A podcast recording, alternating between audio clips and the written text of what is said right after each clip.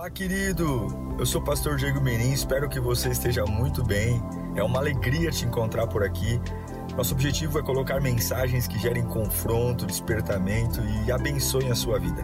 Em instantes você vai ouvir um sermão e eu espero de verdade que Deus fale com você. Se você puder também me siga em, nas minhas redes sociais, sempre estamos colocando conteúdos que gerem confronto e inspiração. Eu desejo um bom sermão para você e que Deus te abençoe sempre.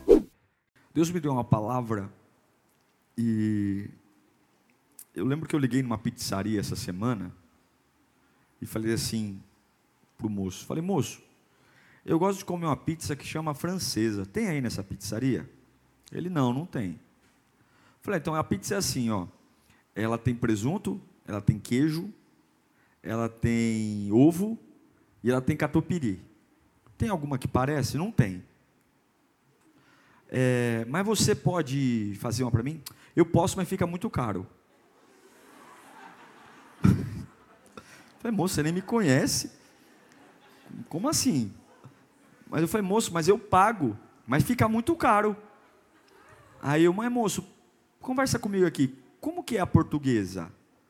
Ah, a portuguesa é presunto, é, é, é queijo, é, ovo e cebola. falei, e se você trocar a cebola pela catupiry, o que, que você acha? Ah, não, aí eu consigo fazer pelo preço.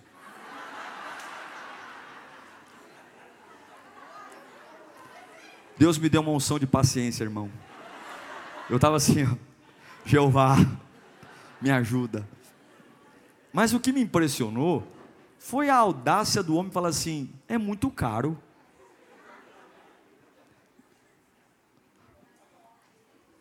Eu me lembro de uma vez que a Carla foi no médico e ela estava conversando tal, e aí ela comentou com a médica de um remédio que tinham indicado para ela. Falou: esse remédio, esse remédio é muito bom, mas é muito caro. Como que a pessoa pode olhar para você e dizer o que você pode e o que você não pode? Sem te conhecer. Né? Dá vontade de você olhar para sua roupa. Pelo telefone não dá nem para saber, né? O que, que esse homem identificou em mim no telefone que eu não posso pagar? Minha voz, será? É voz de pobre? Deve ser, voz de pobre. Né? A verdade é que sempre existem caixinhas que nos colocam dizendo: olha, você não é digno disso. E eu amo a Bíblia porque a Bíblia diz: conhecereis a verdade e a verdade vos libertará. E o meu povo padece por falta de conhecimento. Eu quero ler com você João capítulo 1, versículo 46. João 1, 46. Alguém já tomou uma carteirada dessa, assim, igual eu tomei? Alguém já passou por isso? É muito caro para você, viu? Eu posso contar outros casos aqui que acontece. Enfim. A gente nasce com cara de pobre, vai fazer o quê, né? João 1,46, fala assim, ó. Perguntou Natanael: Nazaré? Pode vir alguma coisa boa de lá? Diz Felipe: Venha e veja. Vamos ler juntos? É uma pergunta, né? Perguntou Natanael: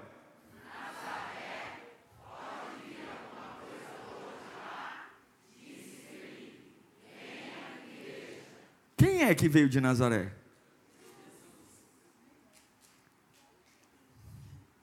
Tipo assim, ele não pode pagar isso não. É muita grana para ele. Vamos orar? Repita comigo. Para o espanto de todos, será eu. Fala de novo. Para o espanto de todos, será eu. De novo. Para o espanto de todos, será eu. Senhor, fala conosco nesta noite. Brada o céu aqui, meu Deus. Não é palavra de motivação não, não, não é, não é treinamento, é Bíblia. Nós vamos para a Bíblia. Nós vamos mergulhar nossa alma na Bíblia. Nós vamos mergulhar nossa cabeça na Bíblia. Porque nós vamos causar espanto, sim. Nós vamos causar susto. Gente ficará de boca aberta com a tua obra na nossa vida. Gente vai dizer: Eu nunca vi algo bom sair de lá. E nós vamos sair de lá. Gente vai dizer, é muito caro para você, e você vai dizer, eu vou pagar. Vem Espírito, que essa palavra brade na alma, que esta palavra saculeje, saculeje homens e mulheres que entraram aqui destruídos, caídos, sem ânimo. Fala conosco, Pai. Se o Senhor falar, a nossa vida muda. Esse texto de João 1,46 mostra um homem cheio de preconceitos, um homem chamado Natanael. Filipe diz: Eis que vem um profeta, um profeta de Nazaré, e ele fala: Nunca houve profeta lá, nunca houve ninguém que presta lá, ninguém importante. Será que pode vir alguém bom de lá? Natanael ridiculariza, ele julga, porque existem estatísticas, existem métodos, e você sabe, a origem de Jesus, a origem de Jesus é Galileia, é Nazaré. Ele nasceu num lugar pobre, ele nasceu num lugar de improváveis, ele nasceu em Itaquera.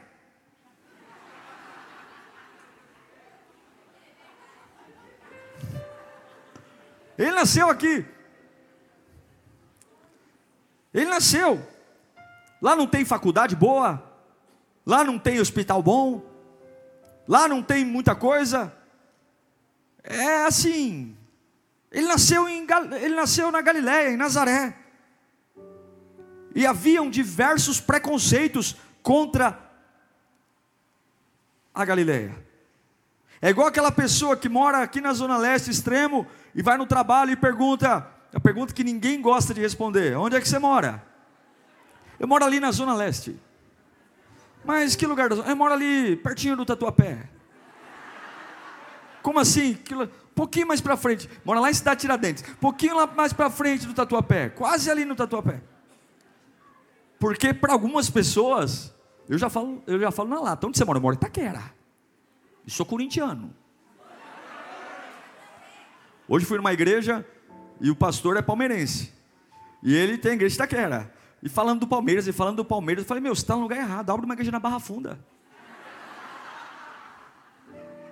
Que aqui é nós, mano.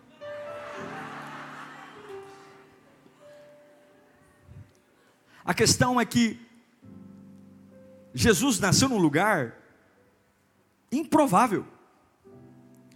Havia tanto preconceito com a Galileia, com Nazaré, lá em João 7,52, quando se discutia a respeito de Jesus, se ele era um mestre ou não, fala o seguinte: e eles responderam: Você também é da Galileia?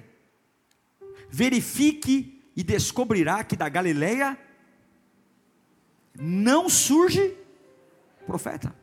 Não tem celebridade, não tem gente inteligente, não tem, não tem. A Galileia era o lugar mais desprezado da Judéia. Na Galileia moravam coxos, cegos, leprosos, mancos, paralíticos. A Galileia não era um lugar de doutores, nobres, intelectuais, sábios, grandes empresários. A Galileia não era um lugar de grandes religiosos, a Galileia era um lugar de retardatários. Só que o ministério de Jesus aconteceu lá. Foi numa das cidades da Galileia, chamada Caná da Galileia. O Caná, que Jesus faz o primeiro milagre dele. Qual foi o primeiro milagre?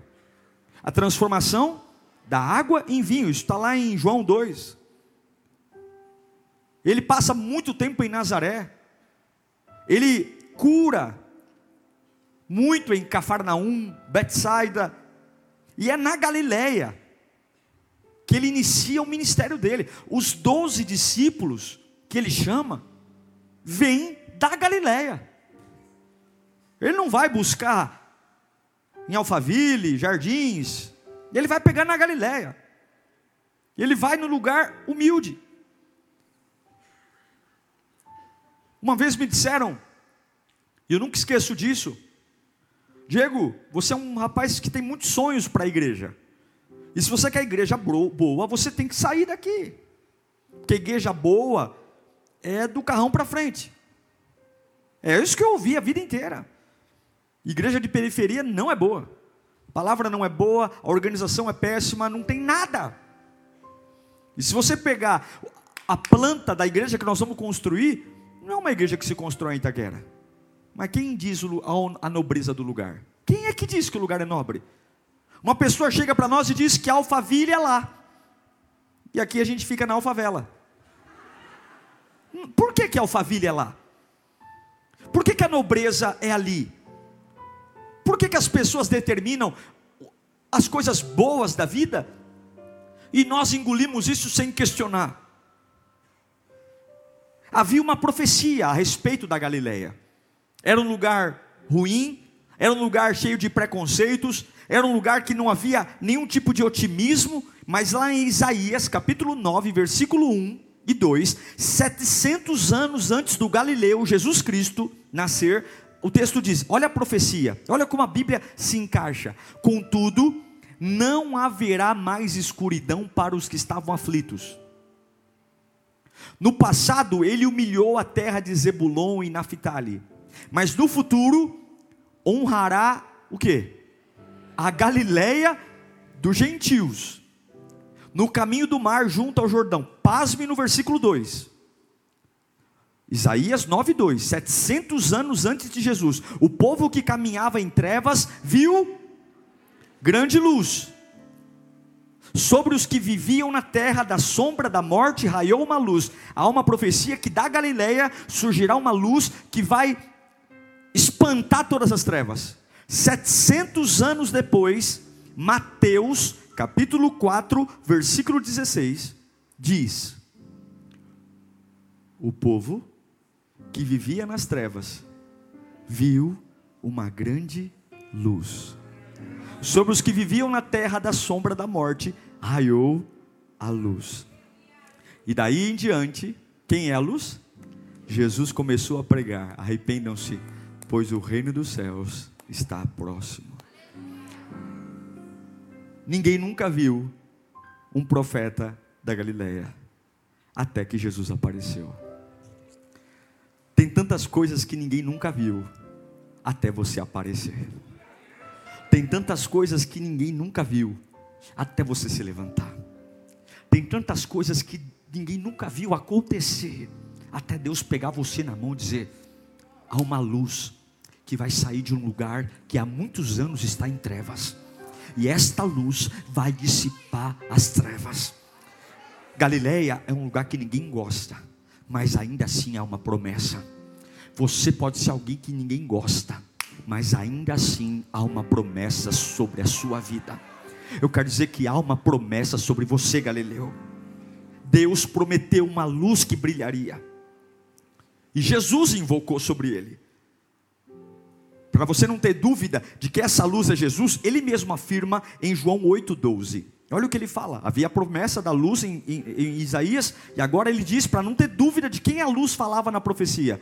Que, que ele diz? E falando ao povo, Jesus disse: Eu sou a luz do mundo. Quem me segue nunca andará em trevas, mas terá a luz da vida. Você tem dúvida? E da onde ele veio? Nazaré, da Galileia, de Itaquera. Geograficamente, a Galileia era uma depressão. Ela está perto do Mar Morto, que é a região mais baixa da Terra. A Galileia está aproximadamente 230 metros abaixo do nível do mar. O Mar Morto em torno de 500 metros abaixo do nível do mar. Ambos estavam ali. A Galileia é um lugar ruim porque o Mar Morto basicamente não tem vida. Basicamente não, não tem vida. Os discípulos são da Galileia. Lá em Mateus 4,19, Jesus disse: lá na Galileia, siga-me, e eu os farei pescadores de homens. No mesmo instante, eles deixaram as suas redes e os seguiram. Eram homens iletrados, não tinha nenhum sábio, não tinha nenhum doutor, não tinha nenhum especialista, eram homens simples, homens de periferia, homens comuns. Lá em Atos capítulo 4, versículo 13, afirma que quase todos eles eram galileus. Vendo a coragem de Pedro e João, percebendo que eram homens, como que eles eram? Comuns e sem instrução, gente simples, gente comum. Ficaram admirados e reconheceram que eles haviam estado com Jesus. Pedro, Tiago e João eram os líderes dos discípulos. Eram eles que estavam com Jesus nos momentos mais críticos. E eram homens iletrados, homens comuns, homens simples.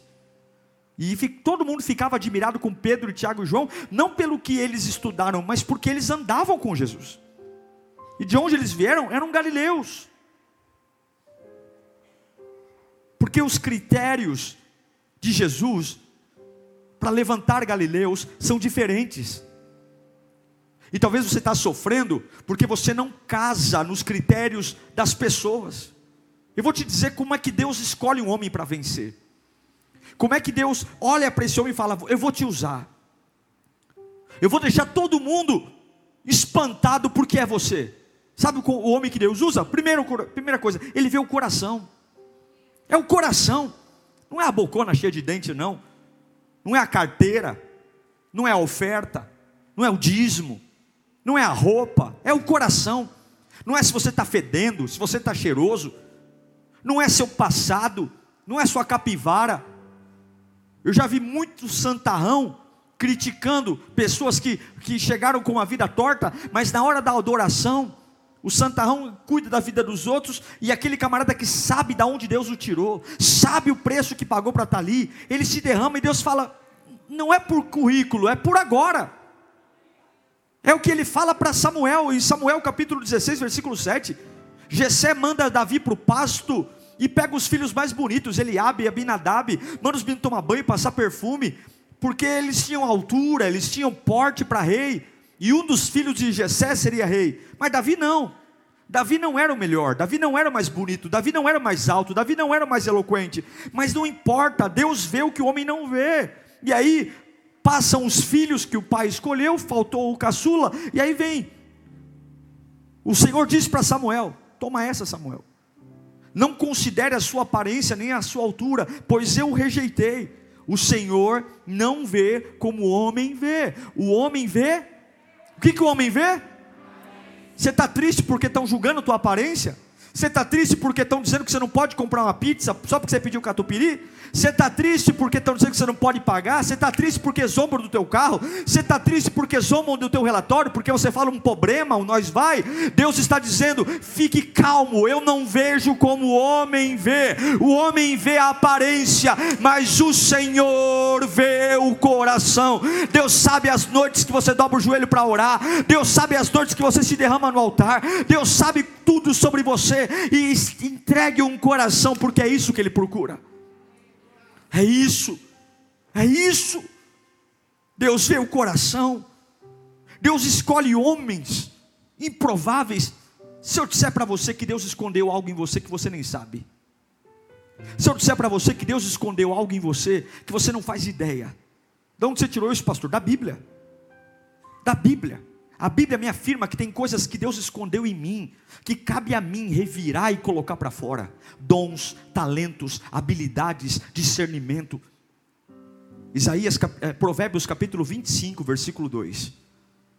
A glória de Deus é o que? É ocultar certas coisas.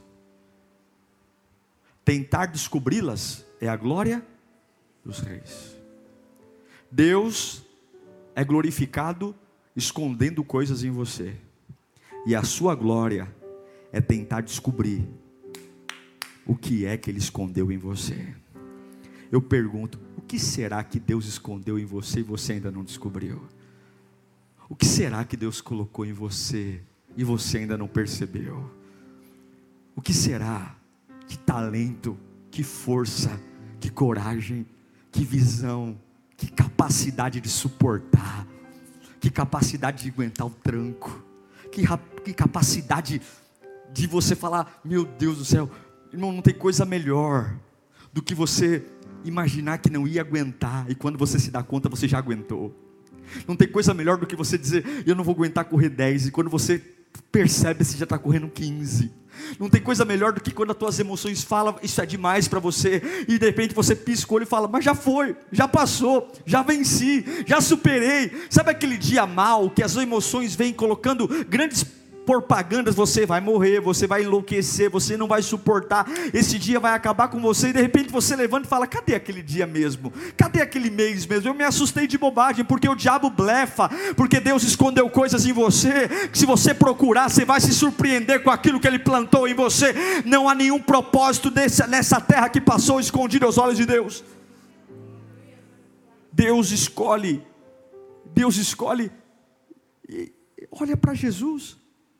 Deus escolhe as coisas fracas, humildes, desprezadas. Se você está sendo desprezado, você está quase lá. Se você é muito humilde, está quase lá. Algumas pessoas, elas se orgulham da sua altivez. Orgulhe-se da humildade. Como é bonito, gente, a humildade. Como é bonito não precisar ganhar todas as discussões. Como é bonito deixar as outras pessoas ganharem no gogó e deixar a vida mostrar quem é que te sustenta. Como é gostoso lembrar da Bíblia dizer que a árvore ela é reconhecida pelo fruto. Não é pelo quanto ela chacoalha, não é pelo quanto ela tem o, o tronco bom, mas é pelo que ela produz. Em 1 Coríntios capítulo 1, versículo 26, Paulo diz: Irmãos, pensem no que vocês eram quando foram chamados. Pensa. Poucos eram sábios, segundo os padrões humanos. Poucos eram sábios. Poucos eram poderosos. Poucos eram nobres de nascimento. Mas Deus escolheu o que para o mundo é loucura, para envergonhar os sábios, e escolheu o que para o mundo é fraqueza, para envergonhar o forte. Ele escolheu o que para o mundo é insignificante, desprezado, e que nada é, para reduzir a nada o que é. Ele escolheu você. E tem gente que vai olhar para você e vai dizer: Eu estou espantado, porque é Ele. Deus escolheu um boiadeiro e transformou ele em profeta. O que, que tem a ver boiadeiro com profeta? Está na Bíblia. Amós capítulo 7, versículo 4. Está lá, é um boiadeiro olha lá. Amós respondeu a Amazias: Eu não sou profeta, nem pertenço a nenhum grupo de profetas. Apenas cuido de gado sou, e faço colheita de figo silvestre. E quem se foi Amós? Um dos profetas menores. Deus o levantou. Quem ele era? Ele era boiadeiro segura peão. E Deus falou: Não, você vai ser profeta. Eu vou te usar para espanto de todos. Amós virou de boiadeiro profeta. Porque Deus, Ele vai usar aqueles que Ele quer. E Ele quer você. E eu sei que tem pessoas aqui dizendo, pastor, eu não me encaixo. Pastor, eu quero uma pizza com presunto, queijo, catupiry e ovo. E estou dizendo que eu não posso pagar. E Deus está dizendo, eu escondi alguma coisa em você. Você vai comer essa pizza assim. E para o espanto da pizzaria, pode buscar que você vai trazer essa pizza. Você vai. Natanael diz: não existe profeta na Galileia não tem nada bom de lá. Em Mateus 21, 11, a palavra diz: a multidão respondia: Este é Jesus, o profeta, da onde? Da onde que é? Da onde é? Tá todo mundo mais impressionado da onde ele vem do que o que ele é. Porque não tem profeta na Galileia. Galileia é lugar de coxo, Galileia é lugar de mudo, surdo, Galileia é lugar de gente que não dá certo, Galileia é lugar de gente que não estuda, Galileia é lugar de gente iletrada, mas para o espanto de todos, Jesus vem da Galileia. Ele vem de lá. E eu quero que você descanse, porque Deus está te levantando hoje. Todos nós temos uma Galileia, todos nós temos um lugar que todo mundo diz: não vai vir, não vai vir, não vai, não vai. Você tem tudo contra, você não nasceu num berço de ouro, você não é tão bom quanto os outros, você não consegue gerar tantos recursos como os outros, mas eu quero dizer que Deus ele capacita e ele protege aquele que ele escolhe. Você pode estar vindo da Galileia, recebe essa palavra, levanta a sua mão. Eu não sei o que você ouviu, o que jogou sua autoestima lá embaixo, mas essa palavra aqui não é para te motivar, essa palavra é para cravar no teu espírito. Deus ele capacita e ele protege aquele que ele chama. Deus capacita e protege aquele que ele levanta. E problema de quem acha que você não pode vencer na vida. Problema de quem acha que da galeria não vem. Eu profetizo Jeremias capítulo 1, versículo 17. Levanta a sua mão para cá. E você prepare-se e vá dizer tudo que eu ordenar. Não fique aterrorizado por causa deles, senão eu aterrorizarei diante deles. Eu hoje faço de você, levanta sua mão. Eu hoje faço de você uma cidade fortificada, uma coluna de ferro e um muro de bronze contra toda a terra, contra os reis de Judá, seus oficiais, seus sacerdotes e o povo da terra. Olha o 19: eles lutarão contra você, mas não vencerão, pois eu estou com você e o e o e o e o protegerei. Sabe quem é esse garoto? É Jeremias. Que versículos atrás ele falou: Não, o senhor não tem como me usar, porque eu não passo de uma criança, eu não sei falar, eu não sei fazer, a missão é maior. E ele diz: Não diga, não sabe falar, porque eu colocarei a, a, na tua boca as minhas palavras. Se você está aqui hoje e você está muito mal, porque você está numa Galileia, você está muito mal porque estão te humilhando, e você está dizendo, pastor, eu estou na mão das pessoas, eu moro de favor, eu sou uma pessoa que dependo daquele emprego e por isso sou humilhado me deram aquele emprego e jogam na minha cara. Eu hoje estou passando uma situação humilhante, porque eu, as pessoas me julgam porque a minha origem, porque o meu dinheiro, porque o meu talento, me julgam do jeito que eu falo, me julgam do meu temperamento, e eu não estou no padrão, eu não estou no padrão das pessoas que vencem, eu não estou no padrão das pessoas que têm sucesso na vida, eu não estou no padrão das pessoas que são respeitadas, mas Deus não vê como o homem vê, recebe esta palavra para espanto de muitos muitos, Deus manda dizer: é você. Porque eu aprendi uma coisa: a questão nunca é quem eu sou, a questão é sempre quem está comigo. Repita, não é quem eu sou, é quem está comigo. Paulo diz: Romanos 8:31 que diremos, pois, diante destas coisas? Se Deus, se Deus é por nós, não é quem eu sou, se Deus é por nós, quem será contra nós? Deus manda te dizer hoje, filho, vá em frente, filho, pode fazer seu vestibular, eu estou com você. Filho, pode ir em frente. Filho, toma coragem, pode ir pode. E quando tiver risadinha, e quando tiver piadinha, e quando falarem, olha, esse aí lá vai, lá vai aquele que vai quebrar a cara, eu já vi tudo, vai quebrar a cara, porque ele não está no padrão, ele não está no perfil. Isso aí é, isso aí é fogo de palha, isso vai acabar. Ele logo logo vai ver que a vida é dura para todo mundo, vai ver que para ele é diferente. Ele, ele é um iludido, ele é um iludido, ele é um iludido. Mas quando você começar a ouvir o diabo usar a boca das pessoas para dizer não vai, não acredita, não faça, você vai dizer Deus não vê como o homem vê. Deus não vê como o homem vê. Deus não vê como o homem vê. Eles, coitados, eles não podem acreditar em mim mesmo, porque eles nunca viram ninguém sair da Galileia que profetizasse. Eu não posso nem culpar os meus inimigos. Eu não posso nem culpar porque o que eu quero ser eles nunca viram. O que eu quero ser eles nunca viram. Mas eu declaro que a partir de mim a glória do Pai será estabelecida e a mesma boca que disse pode sair alguma coisa boa, alguma coisa boa da Galileia, de Nazaré, é a mesma boca que vai dizer: Eu te reconheço como meu Senhor, porque Jesus disse: Felipe, Natanael, eu te vi debaixo da figueira, eu sei quem você é, Deus vai usar você. Então, irmão, para de bater boca com as pessoas, porque o que Deus vai fazer na sua vida eles não viram ainda.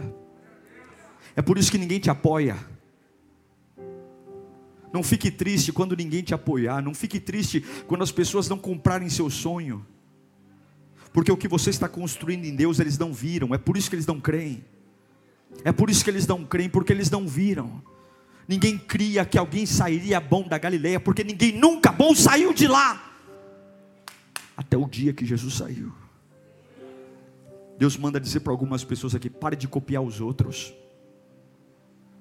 Eu coloquei uma essência em você fiz você único. Pare de se anular. Pare. A roupa e a armadura de Saul não serviu em Davi. E você vai desbancar e destronar demônios com a unção que Deus deu a você.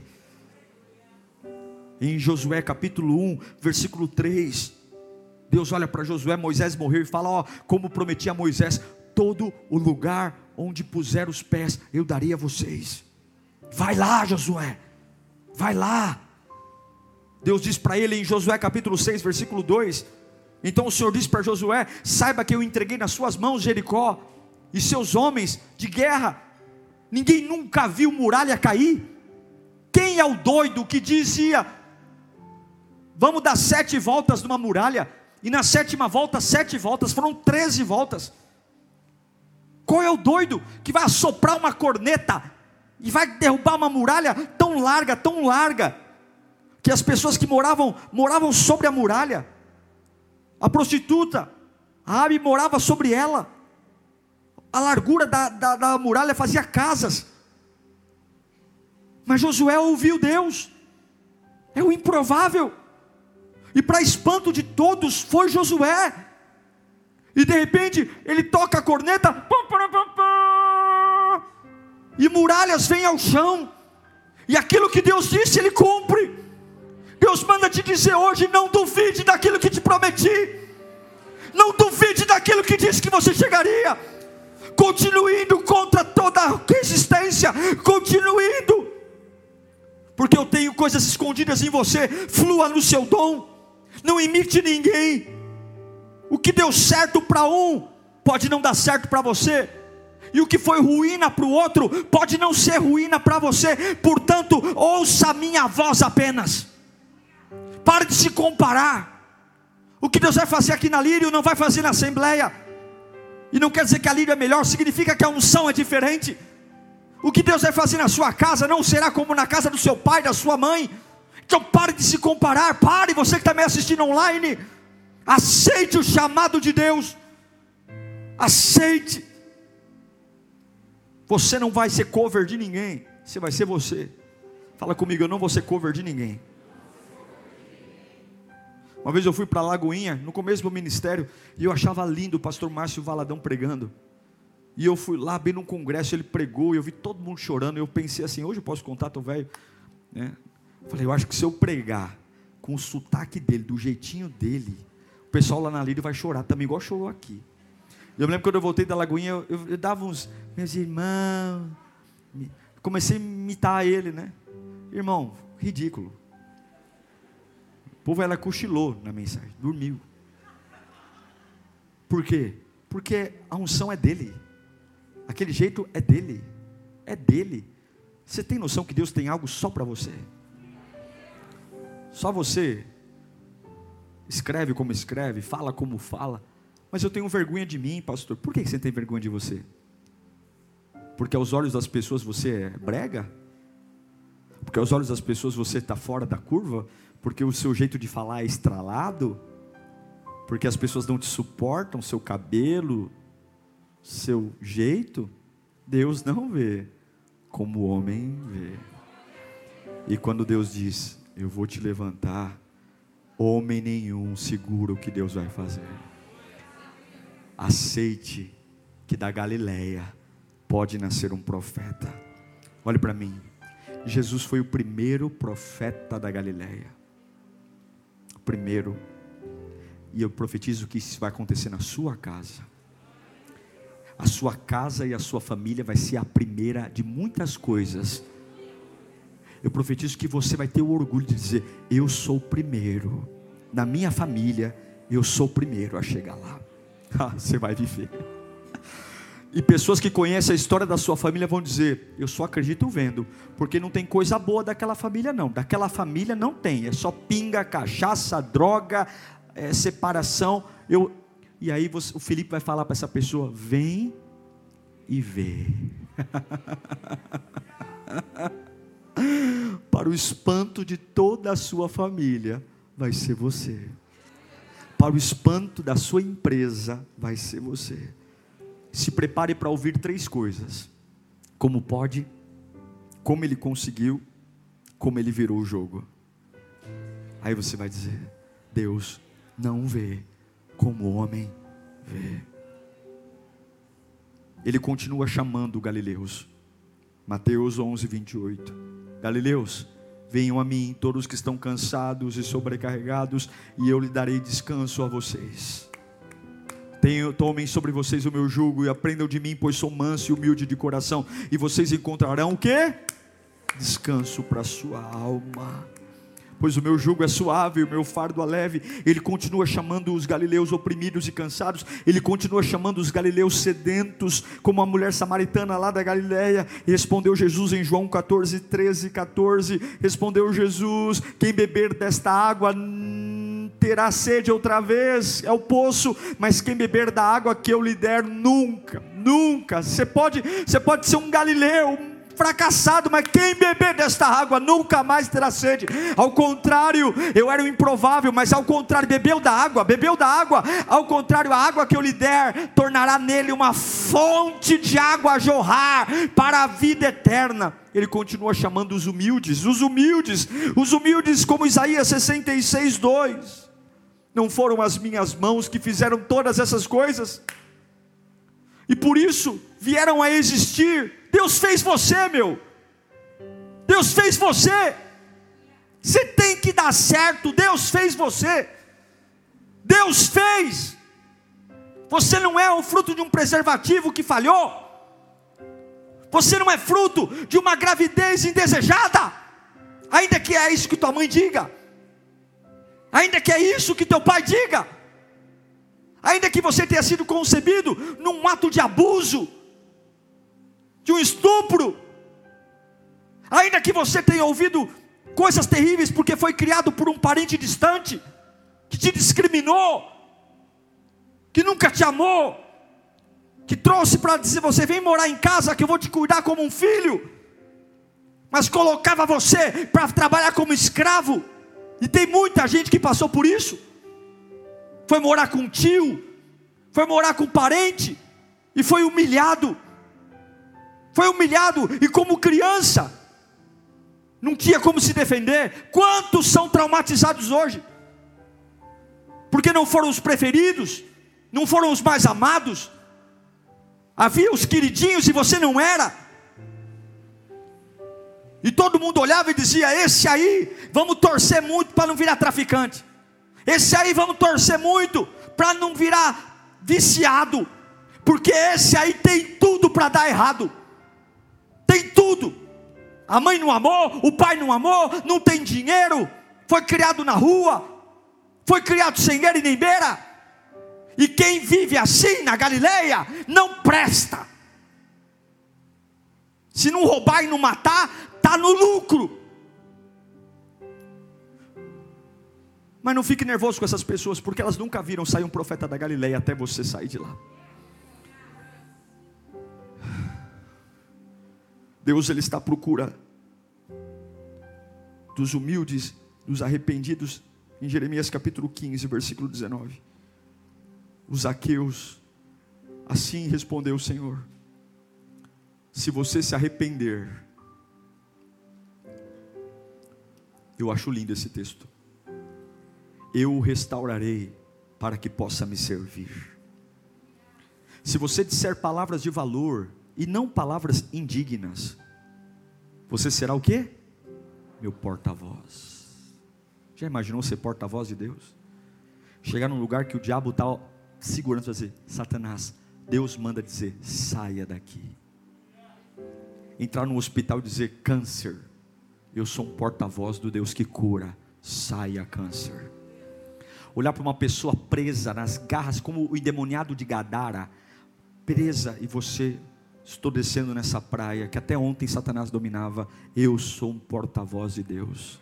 Satanás, saia.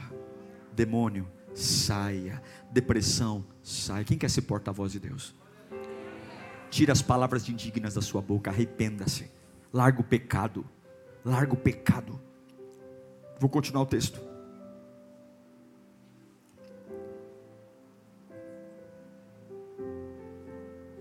Deixe esse povo voltar-se para você, mas não se volte para eles. Eu encerro dizendo que Jesus era o improvável da Galileia. Jesus era aquele que, para o espanto de todos, era o profeta. Eu quero ser. Eu nunca esqueço, já contei isso aqui outras vezes. Eu nunca fui bom de futebol. Eu torcia na área da educação física para ninguém tocar a bola para mim. Eu torcia. Eu jogava na quadra assim, toca para ele. toca para ele. Não, não, não, não, Vai, Diego, vai. Não, não, não, não, não, não. Eu só estou aqui porque o professor mandou. Eu, sem, irmão, eu nunca tive habilidade com os pés. Mas tocava a bola para mim assim, ó, devagarzinho, passava entre as pernas. Gordinho, baixinho e sem habilidade nenhuma. E eu me lembro uma vez que entrei depois da aula de educação física, eu estava ali no colégio da polícia, ali na Armênia, na Cruzeiro do Sul. Imagine, colégio da polícia militar, né? Só tinha os rapagão, olha os rapagão. Eu entrei no vestiário e o menino falou assim para mim: Nossa, você é uma vergonha, hein? Você não sabe jogar bola, não? E eu, o que, que eu vou falar? Não. Nossa, você é baixinho, você é gordinho, e você não sabe jogar bola? Isso é um fracasso. Eu nunca esqueci isso. Nunca esqueci. E aí eu comecei a observar, porque eu sou muito observador, que normalmente os baixinhos não eram ouvidos. Sempre observei isso. Dificilmente você via um líder, uma pessoa de alto executivo, eh, baixinho, gordinho.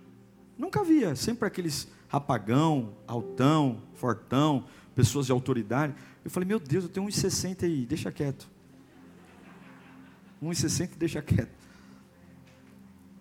A única coisa que eu falei é que eu queria casar com uma mulher mais baixa que eu, consegui, é um centímetro. Até medi, falei, a única chance de casar é que seja um pouquinho mais baixa. E eu falei, eu não vou aceitar isso para minha vida. Eu quero falar. Eu quero influenciar pessoas. Eu quero, eu quero ser um líder.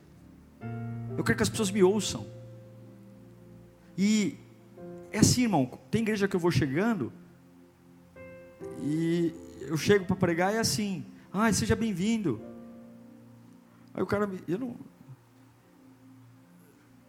Não, eu vim pregar. Ah, eu fui na igreja pregar esses dias. O senhor é, é, é, é da, é da mocidade? Quem não conhece? Porque eu não ando de terno. Mas eu aprendi uma coisa. Talvez ninguém nunca viu um baixinho. Tirando o Nelson Ned. Mas eu, se for para eu ser o primeiro, então que eu seja. Tem dia que eu desço aqui do púlpito, e eu estou bem resolvido com isso. A pessoa fala, vem a primeira vez na lírio, nossa pastor, achei que o senhor era maior. Várias vezes. Que ia ver só pelo YouTube, né? Nossa, pastor! Pensei que isso era maior. talvez ninguém nunca viu, mas que eu seja o primeiro. O que é que as pessoas vão ficar de boca aberta? Tem as piadinhas, né? Ele é baixinho, mas é um gigante na unção. Ah, irmão, essas piadinhas tão chatas, viu? Nossa, ele tem esse tamanho aí, mas quando ele abre a boca, ele vira um gigante. é uma criatividade, né? Ele é baixinho assim, mas quando ele prega, por que ser baixinho é algum pecado? Mas todas as vezes que eu lembro do que falaram que eu não poderia ser, eu lembro que Deus também olha para Galileia e ele fala: Eu não vejo como o homem vê. E eu não sei o que é que te abateu, mas Deus manda dizer: Eu não vejo como o homem vê. Eu vou te usar desse jeito que você é. Arrependa-se. E aí, sabe o que se fala do Galileu? Apocalipse capítulo 1, versículo 12. Esse texto fala daquele que nasceu na Galileia, o primeiro profeta. Voltei-me para ver quem falava comigo. E voltando-me, vi sete candelabros de ouro. E entre os candelabros, alguém, semelhante ao filho do homem, com uma veste que chegava aos seus pés, um cinturão de ouro ao redor do peito. A sua cabeça, os seus cabelos eram brancos como a lã, tão brancos quanto a neve, e os seus olhos eram como chamas de fogo. Seus pés eram como bronze numa fornalha ardente, e a sua voz como o som de muitas águas. Tinha na sua mão direita sete estrelas, e da sua boca saía uma espada afiada com dois gumes. A sua face era como o sol que brilha entre todo o seu fulgor. E quando vi, caí aos seus pés como morto. Então ele colocou a sua mão direita sobre mim e disse: Não tenha medo, por quê? Eu sou o primeiro e último. Sabe quem é esse? É o Galileu, Jesus Cristo, o improvável, que saiu de um lugar que nunca ninguém viu nada de bom e reina para todos sempre. Pare de ouvir os homens e escute a voz do teu Salvador. Para o espanto de todos, será você. Levanta a mão para cá. Para o espanto de todos, Deus manda dizer será você. Para o espanto da tua família, será você. Para o espanto dos teus concorrentes, será você. Para o espanto do inferno, será você. Você, você, dá um viva de júbilo àquele que escolhe você hoje. Vamos colocar em pé. Vai ser você, bate no peito e fala para o espanto de todos. Fala mais alto, para o espanto de todos vai ser eu será eu. Eu, eu, eu, eu. E não fica bravo com eles não, porque eles nunca viram. Eles nunca viram, por isso não conta teus sonhos. Não conta teus sonhos para ninguém. Não conta, não conta, eles não vão entender. Eles nunca viram, eles vão achar que você é louco. É por isso que José vai parar numa, numa cisterna, porque quando ele conta os sonhos para os irmãos, ele fala: "Você quer se aparecer, rapaz? Eu nunca vi isso acontecer, mas um dia Deus cumpriu o que prometeu. Ele sentou na cadeira do Egito e os irmãos comeram da mão dele. Feche os seus olhos, fala, Senhor Jesus, nesta noite, renova a minha fé. Eu sei que eu sou escolhido, eu sei que há um plano, e eu vou esperar esse tempo, para o espanto de todos, será eu Vai repreendendo toda a palavra que você guardou no coração, toda palavra que falaram sobre você que você guardou, toda palavra que você ouviu que te marcou. Vai repreendendo agora, vai lavando a alma, vai lavando a alma. Toda sentença, toda pizza que não quiseram te vender, vai repreendendo agora. Tudo que falaram que você não era capaz, vai repreendendo agora. Vai limpando a alma, vai limpando a alma dos traumas, vai limpando a alma das limitações, vai limpando a alma, porque as pessoas elas não sabem nada, elas nunca viram mesmo, nada sai de bom da Galileia, mas você vai sair de lá, você vai sair de lá. Chegou, chorei, me contorou, chorei, me andalabafá.